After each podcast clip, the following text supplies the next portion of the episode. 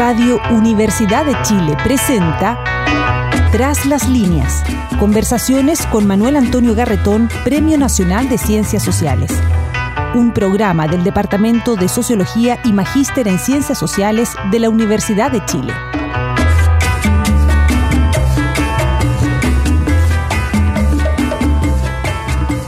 Muy buenas tardes, bienvenidas y bienvenidos a Tras las líneas, el programa que todos los martes a las 8 de la noche eh, desarrolla el eh, magíster de Ciencias Sociales del Departamento de Sociología de la Universidad de Chile a través de esta radio y que lo que busca es eh, acercar las ciencias sociales, la sociología, a la opinión pública, al gran público a través de este medio, eh, planteándonos los problemas que nos afectan como personas y como sociedad.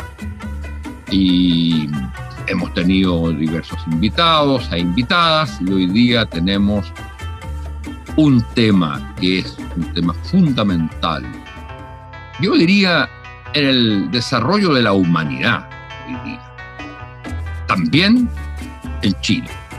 Y la, una de las principales especialistas en esta materia, y yo diría la principal especialista de nuestra universidad, el tema es las migraciones, los y las migrantes.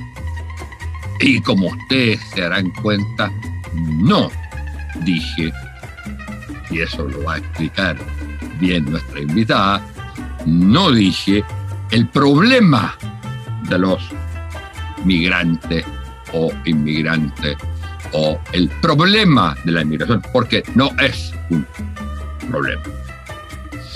Eh, nuestra invitada es María Emilia Tillú. María Emilia Tillú es una socióloga que trabaja en la Universidad de Chile, es doctorada en Francia, en la Universidad de París. 8, y dirige un conjunto de proyectos sobre los temas de migración, entre ellos la Cátedra Racismo y Migraciones Contemporáneas de la Vicerrectoría de Extensión y Comunicaciones es coordinador, coordinadora del grupo Migraciones del proyecto Chile-Suecia. Es coordinadora del núcleo Cuerpo y Emociones de la Escuela de Sociología.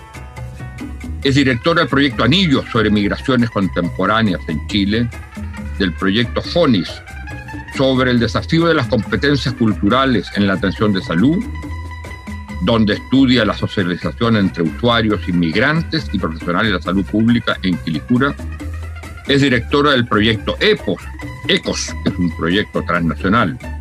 La construcción nacional a prueba del extranjero tiene muchos trabajos, investigaciones y publicaciones.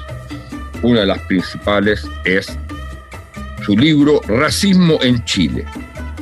La piel como marca de la inmigración, editorial universitaria de 2016. Bueno, y antes de eh, eh, ustedes se preguntarán mucho, bueno, ¿y qué tiene que ver María Emilia Tillú con Anita Tillú? La, una de las más grandes cantantes chilenas contemporáneas. Bueno, es su madre, es su orgullosa madre. Tanto Anita, orgullosa hija de María Emilia, como María Emilia, orgullosa hija de Anita. El tema de las migraciones un sociólogo que ya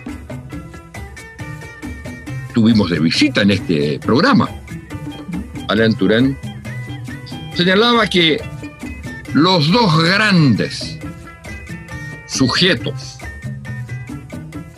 en el mundo que está naciendo y que se viene son, por un lado, las mujeres, por otro lado, los sujetos transculturales, interculturales, que son los migrantes. Tema que ha tomado enorme importancia. Por un lado, en los últimos años, porque si bien la migración es un fenómeno de hace mucho tiempo y siglos, es también un fenómeno que ha sido eh, agudizado, acelerado, eh, expandido con los fenómenos de la globalización y sus características particulares debido a la particularidad de la globalización que llamamos eh, neoliberal. Según los informes oficiales, hay en el mundo en, en 2018 68,5 millones de personas desplazadas. En Chile, eh, los estudios, los informes muestran que a finales del, 2019 había un total de 1.492.522 personas. En cifras más generales, en porcentajes generales, casi un 10% de la población, de los cuales 763.000 son hombres y 728.000 son mujeres. Y donde los sectores, los eh, colectivos más numerosos provienen de Venezuela, 30,5%, Perú, 15,8%, Haití, 12,5%, Colombia, 10,8%, Bolivia, 8%. Y ellos concentran, este mundo concentra 76% del total de la población extranjera residente en el, em, para partir, la cuestión es la siguiente. Estamos en presencia de un fenómeno fundamental que va a transformar la naturaleza de nuestras sociedades. Y frente al cual las políticas de los estados ha tendido a ser controladora, es decir, poner barreras para, y por otro lado, a nivel interno, segregadora. Por eso hay un problema, que el problema no es la migración. El problema es la manera como la sociedad, a través de los estados, reacciona. Mm. Y yo quisiera partir entonces preguntándole a María Emilia qué rasgos particulares eh, ve en lo que es la migración en Chile y qué rasgos particulares de las políticas estatales, para luego entrar en una discusión eh, sobre otros temas vinculados a esto y por supuesto que en algún momento hablaremos de cómo esta problemática ha sido cambiada por la cuestión de la pandemia. María Emilia, muy bienvenida y muchas gracias por estar con nosotros. Muchísimas gracias, Manuel Antonio. Muchísimas gracias al programa El Magíster de Ciencias Sociales de la Facultad de Ciencias Sociales y la Escuela de Sociología de la Universidad de Chile por esta oportunidad en que efectivamente vamos a hincar un poco más el diente, diríamos, más allá de la contingencia, eh, en un fenómeno social mundial, como bien tú lo señalaste, eh, que con la globalización y todo lo que implicó la mundialización hoy día es general en todas partes del mundo la gente se desplaza, ¿no? Eh, en algunos países más bien eh, estamos frente a, los países de llegada por distintas razones, por su supuesta, yo diría, estabilidad política o económica, pero quizás parto diciendo países que dan trabajo. Tomo la palabra de muchos migrantes de muchas partes eh, me engancho también con, un gran investigador que es Abdelmalek Sayad, que ya falleció, que trabajó mucho con Bourdieu, cuando señaló que el migrante era fundamentalmente un trabajador, una trabajadora. La gente se va hoy día buscando trabajo porque no tiene en su país de origen. También señalar que las migraciones tienen dos caras, efectivamente. Tiene una cara emigración, es decir, tiene que ver con lo que ocurre en el país de origen, que expulsa, dependiendo si hay guerra, si hay conflictos, etcétera, e incluso también si hay una pobreza extrema, eh, y que hay una responsabilidad del Estado del país de origen eh, que debe contabilizarse en esta historia de las migraciones. Y luego hay una parte inmigración que tiene que ver con lo que tú ya algo adelantabas, al momento en que la persona, la familia, la comunidad llega a la frontera de un país, en este caso específicamente a la frontera de Chile, nosotros planteamos en nuestro proyecto Anillo que, perdón, en ese momento en que la persona llega, se produce un proceso un proceso muy complejo que es un proceso de racialización, ¿no? Es decir, se convierte en inmigrante, deja de ser emigrante y al momento de pisar la frontera ocurre algo allí. Algo muy potente que tiene que ver con las políticas de los estados, obviamente, y en este caso las políticas chilenas, frente a la llegada de inmigrantes. ¿Por, qué, racialización, eh, María Emilia? Mira, porque lamentablemente eh, la, vamos a decirlo así. Cuando se ha hablado, voy a tomar lo que tú señalabas, cuando partes aclarando que la migración no es un problema, pero es lo que ha eh, definido el Estado chileno. Hace mucho tiempo que se habla de la migración como un problema y los migrantes y las migrantes como los principales responsables de dicho problema. Es decir, los principales responsables de los problemas que tenemos chilenos y chilenas, ¿no? De trabajo, de salud, de educación, de pensiones, los migrantes chivo expiatorio. Entonces, cuando hablamos de racialización, es porque lamentablemente se apunta ¿no? a determinadas nacionalidades, a determinados orígenes y a determinados países como países de inmigración o países de la migración lo que es absolutamente contradictorio cuando sabemos que aquí hay migrantes de distintos países del mundo, ¿no? Hay personas de España, de Estados Unidos, de Costa Rica, de Argentina. Doy el nombre a algunos, ¿no? Porque a las personas provenientes de esos países no necesariamente en el imaginario chileno que se ha construido, se ha construido como migrante. ¿Por qué hay racialización allí? Porque el fenómeno de, comillas, digo, la raza, que no existe, pero que existe cuando se trata del racismo, señala negativamente a personas de siete países específicos como siendo migrantes. Y los, señalo. A principios de los 90, cuando se comienza las migraciones contemporáneas hacia Chile con la llegada, eh, en primer lugar, de eh, ciudadanos peruanos, sabiendo que antes de ellos ya habían llegado los argentinos, las argentinas, pero que no fueran señaladas negativamente, comenzamos a sumar a Perú, Bolivia, Ecuador en un primer momento, siglo XXI, Colombia, República Dominicana, Haití y Venezuela. Siete países. Y se fueron sumando, eran, cinco, eran tres primero, cuatro después, cinco después, seis después hasta que llegó la comunidad haitiana y siete después cuando llega la comunidad venezolana, en ese lugar tan extraño de la comunidad venezolana, eh, porque tenía que ver con esta decisión del gobierno de otorgar, por ejemplo, visas de responsabilidad democrática versus lo que ocurría con haitianos o dominicanos. Entonces, ¿qué es lo que ocurre? ¿Por qué hablamos de proceso de racialización? Porque desde el momento que la persona llega y ingresa al país, si es que puede ingresar, porque a veces no puede ingresar, estamos frente a un proceso que vale la pena eh, entrarle un poquito más fino.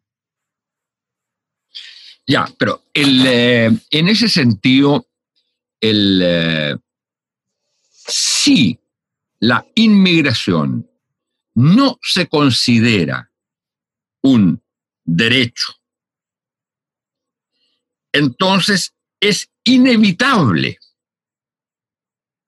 que el Estado tiene que definir quiénes entran y quiénes no entran. Y según lo que he entendido que tú has planteado, el Estado al definirlo, lo que está haciendo es incorporar un componente racista, porque supone que él representa la digamos en este caso, la chilenidad, la nación, y el otro es un otro distinto, donde el concepto de raza entonces ya no es eh, biológico, pero es cultural. Así es, así es. Ya, y dime una cosa, ¿ocurre en algunas partes que eso no sea así? ¿O esto es solo eh, una tradición en el Estado chileno? No, esto ocurre en todas partes, diría yo. O sea, mientras haya Estado, va a haber racismo. Eso es muy complicado desde el punto de vista de la teoría política, digamos.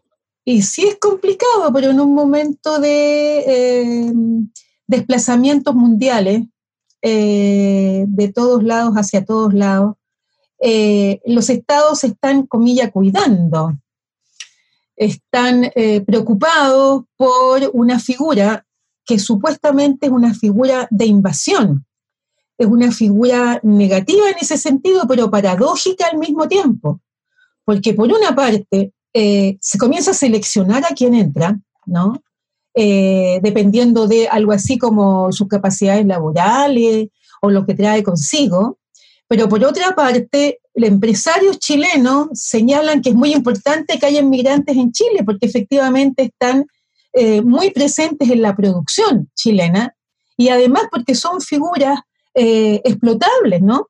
Estamos hablando de mano de obra a bajo costo, estamos hablando de explotación y superexplotación, e incluso, bueno, después de la pequeña pausa que hagamos seguramente, vamos a tener que hablar de algo mucho peor, que es el fenómeno de la trata laboral de inmigrantes. ¿El fenómeno de la? De la trata laboral de inmigrantes. Perfecto.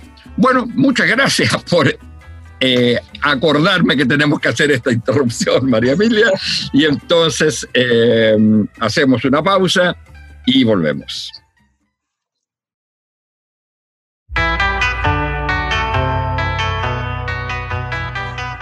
Retomamos nuestra conversación con María Emilia Tillú, y el gran tema de la migración, los y las migrantes. Habíamos concluido la primera parte en que ella señalaba el eh, respecto del trato a los migrantes que hacían los estados y las sociedades donde hay un componente racista central que ella definía, en el tema de el, el migrante definido como alguien que es básicamente un cuerpo que trabaja y no un sujeto de derechos, y que en esto había el riesgo, la presencia de la trata, trabajo. Sí, mira, lamentablemente, y eso está es generalizado en el mundo, ¿no? Pero en nuestros países donde no tenemos ley migratoria, tenemos un decreto del año 75 basado en seguridad nacional y además que no corresponde al fenómeno social de las migraciones actuales, una ley que está en discusión hoy día, etcétera, obviamente quedan una cantidad de vacíos y en esos vacíos ingresan las mafias, ingresan los coyotes, por ejemplo, que hacen tráfico en, en las fronteras, ingresa todo un mercado, un mercado ilegal, este sí que es ilegal, sobre estos cuerpos que tú los llamas de esta manera, que son cuerpos para la explotación de todo tipo, ¿no? En este contexto eh, encontramos en Chile, y hemos estado presentes nosotros en algunos de sus juicios, ¿no? Espero que haya muchos más, de trata laboral de migrantes. Los valles, sobre todo en el mundo agrícola, ha sido, ha sido recurrente, ¿no? Eh, hemos encontrado problemas en el Valle del Maule, en el Valle del Elqui, en el Valle del Limarí, eh, y encontramos también hace poco ¿no? un, juicio muy complicado en, Puerto Natales con migrantes haitianos. Entonces, efectivamente estamos hablando de trata cuando ya se, se, enfrenta ¿no? al hecho de que a personas migrantes se le quiten los pasaportes, se, les encierre en determinados lugares, se le cuente una serie de, de, mentiras sobre Chile, que no pueden salir a la calle porque pueden ser asesinados o que la gente es muy mala y se les eh, engaña, ¿no? que es lo que atañe generalmente a este asunto de la trata de migrantes. Y por supuesto que el objeto es el trabajo precarizado, mal pagado, sin horarios, obviamente sin contrato o con engaños de contratos falsos. Eso ha sido, eh, ha sido lamentablemente una, técnica, ¿no? O una práctica más bien eh, de personas inescrupulosas que han estado usando a los migrantes de esta manera. Pero yo diría que además de este fenómeno que es un delito grave, obviamente, que no siempre es denunciado, porque obviamente una persona migrante lo que quiere es trabajar para subsistir, enviar remesas a su casa, mantener a sus familias, atemorizados y atemorizadas además no denuncian, que es el gran problema, ¿no? Entonces, por lo tanto, es un sujeto ideal para explotar, un sujeto ideal además para maltratar y también absolutamente reemplazable. Pero si tiramos un poquito el hilo de esta explotación, solamente puedo decir que gran parte ¿no? de los migrantes, hoy día más o menos un 70%, están en condiciones de alta precarización. Por eso nosotros hablamos de un estatus legal precario que está vinculado con el trabajo, que está vinculado con eh, las condiciones de, de, hábitat, que está vinculado con la alimentación, la salud, etcétera. Porque efectivamente, tal como tú lo señalabas, la gran pregunta es qué hay detrás de los proyectos migratorios de un Estado, ¿no? Bueno, y, dime una cosa, respecto de eso, ¿cuáles son, a tu juicio, los rasgos positivos, si es que lo hay, y los negativos del actual proyecto de ley o lo que está actualmente en discusión, o lo que ha sido la política, llamémosle legal, en esta, en esta materia, en el, en el, caso, en el caso chileno. Sí, mira, yo partiría con algunas preguntas que me parecen clave, que las hemos estado trabajando además hace mucho tiempo, que es cuáles son los intereses que un gobierno tiene o pone sobre la migración. ¿Cómo construye política pública a partir de estos intereses? Podríamos decir que el Estado, el Estado chileno mantiene una suerte de fijación con, con la migración como parte de su política de interior desde el principio del siglo XX y también de manera simultánea a lo que podríamos llamar el ocaso del proyecto de colonización iniciado en la década de 1840, fíjate, con los primeros colonos alemanes en las tierras del sur, que fueron reconocidos únicamente por su aporte a la fuerza laboral, pero también temidos, eh, vamos a decirlo así, por la internacionalización del movimiento obrero en ese momento, que terminó por construirles como una doble amenaza para la nación y para el trabajador chileno. Ahora, no olvidemos que la migración de mediados del 19 y del 20 también venía con un componente señalado por Vicente Pérez Rosales, entre otros, también algunos escritos de Cuña Maquena y un libro terrible que es el libro del 1905, Raza Chilena, de Nicolás Palacio, en donde si uno le sigue la pista, ¿no? Dos cosas centrales, eh, poblar los territorios del sur y mejorar la raza, ya desde esa época. Entonces, cuando pensamos en que Chile después no fue un país de inmigración, por favor, detengámonos en eso, fue un país de emigración. Nosotros salimos, eh, un millón trescientos, un millón cuatrocientos mil de chilenos viviendo en el extranjero. Después viene obviamente la dictadura. ¿Qué migrantes se venía durante la dictadura? Pero sí llegaron extranjeros, Manuel Andrés, tú bien lo sabes, durante la dictadura a invertir. Y también tenemos los casos terribles de extranjeros que llegaron para enseñar a torturar. Estuvieron presentes en Chile. Entonces, por eso también hay una diferencia muy grande. Migración no hubo, comenzaron a llegar en los años 90. Entonces, preguntémonos hoy día qué tipo de ley migratoria queremos. ¿Queremos una que esté basada en una mirada económica de la vida o que esté basada en un enfoque humanista, orientado al derecho a vivir en iguales condiciones de vida? ¿Qué queremos? ¿Queremos que la ley y esta política migratoria sean funcionales a un modelo de sociedad que ahora más que nunca da cuenta de desigualdades o queremos estándares de derecho de personas, acceso a derechos que le permitan a la gente sobrevivir. en la constitución actual, ¿hay el derecho a la inmigración? No, ¿no es cierto? No, no, porque además... ¿Y tú serías partidaria que eso sea un tema en el proceso constituyente que hay que defender? El poner el derecho a la inmigración como un derecho? Obviamente. O sea, yo hablo de derecho a migrar porque el derecho a migrar es el derecho a salir y el derecho a entrar. Y me permití recordar eh, chilenos en el extranjero, chilenas en el extranjero, y me permito además decir que donde usted vaya, va a encontrar un chileno, una chilena en el mundo. En las islas más perdidas del mundo habrá un chileno, una chilena ya sea como concejal, ya sea como intelectual conocido o artista, o vendiendo cabrita o vendiendo sopaipilla en un carrito de manera irregular. A mí me, interesa mucho decirlo porque los olvidos son grandes. Entonces, en ese sentido, una ley migratoria no solamente tiene que considerar a las personas que llegan, sino también a las que salen. Eso nunca se ha dicho. ¿Qué derechos tiene una persona que envejece en el extranjero, chilena, que quiere regresar? ¿Cuáles son las posibilidades de abrir las puertas a los aportes que puede entregar un chileno que emigró y que ahora regresa? Eso en ninguna parte está escrito, porque la fijación es con inmigrantes específicos, que yo diría son, son los migrantes no deseados, pero sin embargo necesarios para la producción. Entonces, en ese sentido, ¿qué vamos a seguir haciendo? ¿Le vamos a atribuir de nuevo la causa de la irregularidad a las propias personas migrantes? Ellos son los culpables de su, de su, irregularidad cuando no hay una ley basada en derechos humanos integrales que le permitan a las personas ser un igual cuando está trabajando en Chile, está produciendo en Chile, está participando en este país en la producción, en la cultura, en los saberes, etcétera. Entonces, ¿qué queremos hacer? Eh, superponer el control migratorio a la ampliación de derechos sociales sin distinción.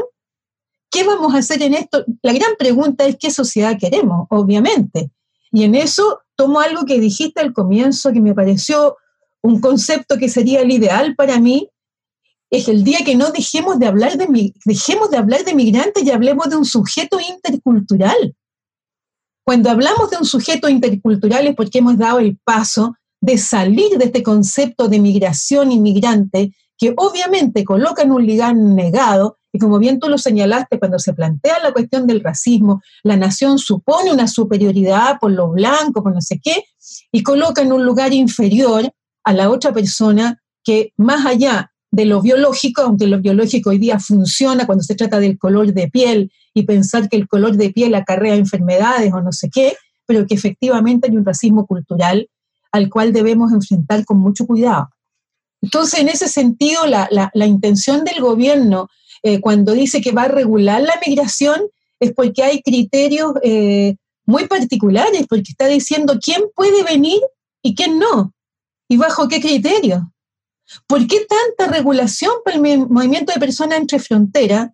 Y sin embargo, no eh, eh, hay, hay, tendencia a desregular flujos de bienes, de capitales. Bueno, en fin, uno podría estar hablando mucho rato sobre la cuestión del Estado y lo que está ocurriendo con la ley, pero hoy día la ley que se está discutiendo, y hay algunos, algunas personas que están apoyando, ¿no? En, diríamos, en cuestionar esto, ¿no? Y sobre todo en colocarlo en, el lugar humano que corresponde, es una ley que no está basada en derechos humanos integrales, deja fuera del derecho a, en, muchos, en muchos ámbitos a las personas. A mí me parece que cuando escucha uno y va a la, a discusión en el Senado, se da cuenta, ¿no? Eh, que todavía algunos senadores están hablando cosas que están completamente fuera del mayor sentido común, ¿no? Por ejemplo, todavía se habla de ilegales, o sea, en el mundo entero se está diciendo que no existen las personas ilegales y no de irregularidad.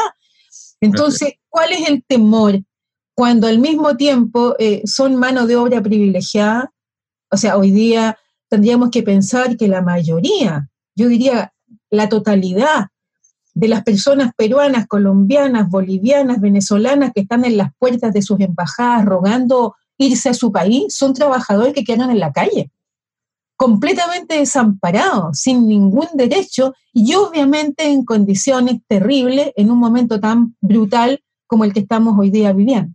María Emilia, ¿cómo ha modificado, profundizado eh, este tema y digamos, los aspectos negativos de la política de Estado o de la situación en general el tema de la pandemia? ¿Qué oportunidades ofrece esta situación tan trágica de la pandemia como para generar una nueva política o una nueva visión respecto a la migración? Sí, mira, qué, buena pregunta, porque en realidad eh, hay que ver esa oportunidad. O sea, la primera cosa que yo diría es que si miramos por nuestra ventana o nos asomamos a nuestra calle, aunque sea un momento, eh, pensemos quiénes son entre la clase trabajadora que se está desplazando y arriesgándose hoy día, los que nos traen eh, las cosas en delivery, las que trabajan en bombas de benzina, las que sanitizan las calles, las que están trabajando como recolectores de basura, que están atendiendo como cajeras de supermercado. ¿Cuánta cantidad de personas de la migración hay ahí? ¿A quién vemos allí? Y esa figura del trabajador migrante parece deshacerse cuando se advierte ¿no? un contagio en condiciones normales de cualquier contagio, ¿no? Es decir, cuando la gente vive hacinada, viven en piezas arrendadas a precios impresionantes, cuando tienen que compartir lugares eh, de gran pobreza y cuando se acumulan en las puertas de las embajadas tratando de abrigarse en la noche, van a morirse frío. O sea, es obvio que puede haber más posibilidades para un contagio, porque si bien el virus no discrimina, lo que sí ocurre es que antes de ese virus se manifiestan, supuran, diría yo, en esa palabra tan fea, ¿no? Pero supuran las desigualdades sociales. Y en, este, y supurar de las desigualdades sociales, los migrantes que están en esas condiciones porque no tienen acceso a derecho quedan en el peor lugar. Y aquí yo agregaría algo que es muy grave, eh, es que sin carnet de identidad, una persona no puede circular sin poder circular hoy día, eh, con una cuarentena encima, no puede tener un salvoconducto para comprar medicamentos, no puede comprar alimentos, no puede ir a un médico, no puede circular por las calles que están hoy día súper vigiladas de nuevo por todas las Fuerzas Armadas desplegadas a nivel nacional. Entonces, en ese sentido, el carnet de identidad, como lo hemos dicho en nuestra campaña, otorga vida a una persona, le permite sobrevivir. Y sí, Estamos en una campaña importante porque, bueno, eh, es nuestra universidad que la lidera con la Cátedra de Racismo y Migraciones Contemporáneas de la Universidad de Chile. La estamos realizando también con la Universidad Abierta de Recoleta, con la Red Nacional de Inmigrantes, porque no podríamos hablar de estas cosas si no trabajamos directamente con nuestros hermanos y hermanas migrantes y con la Radio Universidad de Chile, cuatro actores hoy día para una campaña que a lo mejor pide cosas muy sencillas, pero muy profundas también. La campaña se llama La humanidad somos todes y le pusimos ese nombre para incluir también y pensar que en ese todes están los grupos trans, están los presos comunes, está la gente de la calle, están los grupos gay, están los grupos que consideran las trabajadoras sexuales y entre esos grupos también están los migrantes y lo que pedimos son cosas como solidaridad, un concepto que bien sabemos implicaría cuáles son los lazos para que una sociedad se mantenga unida, ¿no? Pedimos también comprensión, ¿no? Y reconocimiento. Pero sobre todo le pedimos también a las autoridades cambiar su lenguaje, sacar de encima ese lenguaje de odio que tienen y que se eh, difunde hacia los, hacia los medios de comunicación que se permiten hacer lo que están haciendo. El día 7 de abril, portada de la segunda, se habla de pandemia y de infección y se coloca una fotografía gigante y en colores de una mujer afrodescendiente con su hijo en brazos. 7 de abril.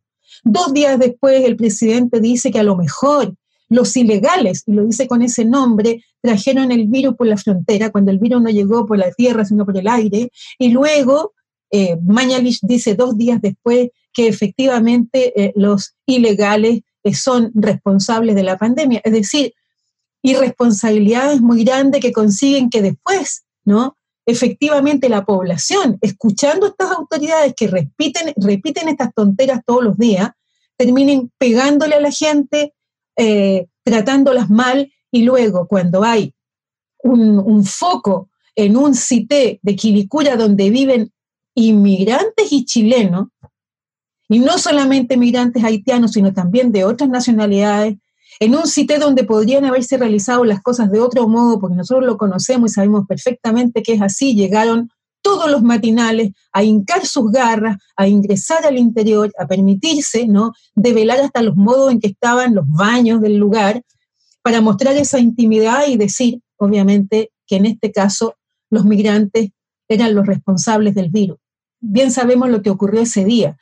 Hoy día, efectivamente, y, tememos mucho, ya el otro día murió una persona haitiana al, que le fueron a reclamar que pagara la, mensualidad de una pieza terrible, carísima, y lo mandan a matar. Hay un, hay un haitiano desaparecido hace algunos días, eh, hay grupos que han sido súper maltratados, eh, están acumuladas las personas de Perú y de Bolivia en el norte por no poder regresar a su país. Y agrego además una cosa que me parece muy irresponsable, el gobierno esté diciendo que cuando salgamos de esto, como Chile va a estar también, se va a llenar de migrantes. Por favor, miren un poquito las cifras, no revisen solamente lo que dice el FMI, vayan a lo que señala la CEPAL, vayan a buscar a las propias cifras del DEM que tenemos nosotros acá en Chile. Es al revés, los migrantes se están yendo. Se están yendo desde el principio del mes de octubre del año 2019, porque estaban aterrados, por una parte, porque alquilaron buses para irse en las peores condiciones, y hoy día lo que la gente desea es regresar a su país. Entonces, esa irresponsabilidad es una cuestión política sobre la cual nosotros tenemos que reflexionar mucho más. María Emilia, yo creo que esto ha sido muy, muy golpeador, muy, muy interesante. Y lo que es muy importante es que de alguna manera, nos apela, nos interpela a todos. El día domingo aparecía una columna del rector de la Universidad de Chile y del rector de la Universidad Católica, eh, diciendo tenemos que discutir, pensar y conversar sobre Chile. Y entonces, con unos mecanismos que establezcan redes, las dos universidades eh, coordinando este proceso, y yo creo que hay que insertar este tema en la discusión sobre Chile. En la discusión sobre Chile, la discusión sobre el derecho humano a migrar, salir o entrar, como un derecho humano y que lo convierte a uno en un sujeto y no en una categoría, el migrante, mm. Sino en un sujeto, eso tenemos que pensarlo y cómo lo hacemos. Y en ese sentido, yo creo que esta conversación que hemos tenido es extremadamente útil precisamente para ir generando conciencia, discutiendo ideas. Y yo creo que hay que pensar el tema de la migración en la nueva constitución, donde se afirme este derecho humano o derecho ciudadano. Muchas gracias, ha sido el programa tras las líneas. Eh, muchas gracias a María Emilia y nos vemos el próximo martes. Nos escuchamos el próximo martes. Muchas gracias María Emilia Tillú por tu aporte hoy Muchas gracias Manuel Antonio Garretón, Max Rivera, excelente. Hace mucha falta emisiones como esta. Gracias a Tras las Líneas. Radio Universidad de Chile presentó Tras las Líneas. Conversaciones con Manuel Antonio Garretón, Premio Nacional de Ciencias Sociales. Un programa del Departamento de Sociología y Magíster en Ciencias Sociales de la Universidad de Chile.